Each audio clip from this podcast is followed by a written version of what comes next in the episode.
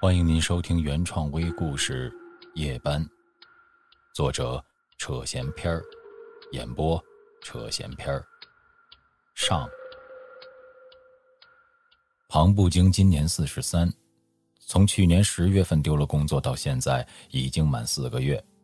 本就人到中年，再加上地处北方小城，经济低迷，再就业谈何容易啊！失业第二个月的时候，老婆就和他离了婚。这俩人得亏没有孩子，否则单亲家庭的环境对孩子的成长那是极为不利的。庞不经倒也并非一蹶不振、自暴自弃，他就是气不过他前妻离他而去，心里暗自发誓一定要找份工作，做出点样子来给他瞧瞧。当然，他自己心里也明白，人家去哪儿瞧你呀？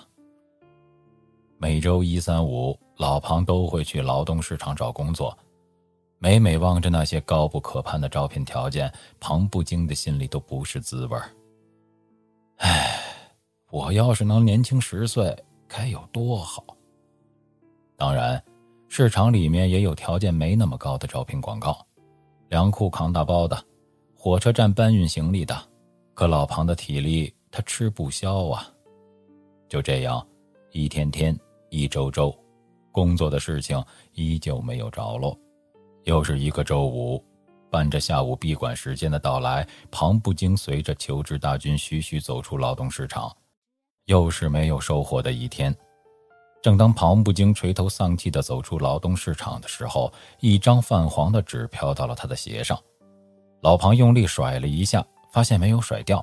他抬起脚，用手把纸张拿起来，准备扔掉。就在这会儿。纸上“招聘”两个大字，让他停下了后面的动作。庞不经双手将褶皱的纸张抹擦平了后，念道：“招聘别墅夜班值班一名，男，本市户口，年龄四十到四十五，无不良嗜好，每月六千元。”嘿，这不写的就是我吗？老庞继续往下看，寻找联系方式，就见最后写道：“现场面试，同时附上了地址。”庞不经就像是捡到了宝，他小心翼翼地叠好招聘广告后塞进了怀里，然后抬起手腕看了看表，下午四点刚过一刻钟。想到自己并不清楚这招工广告是刚刚发布的还是老早以前的，但他的心里已经打定了主意，不能等明天，过了这村就没这店了。我今天就过去。想到这儿的庞不京在劳动市场旁的铺子里买了两个肉夹馍，外加一瓶矿泉水，就朝着四百米外的公共汽车站走去。约莫等了十分钟后，庞不京坐上了公共汽车。招聘广告上的这地方可不近，已经出了城，来到了市郊。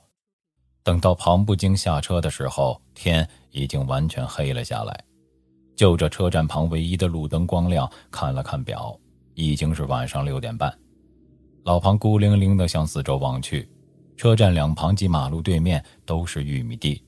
他从怀里掏出招聘广告，和车站牌比对了一下，自言自语道：“地方没错啊。”老庞再仔细地向马路对面望去，就见他斜左的方向有一条不是很明显的小岔路。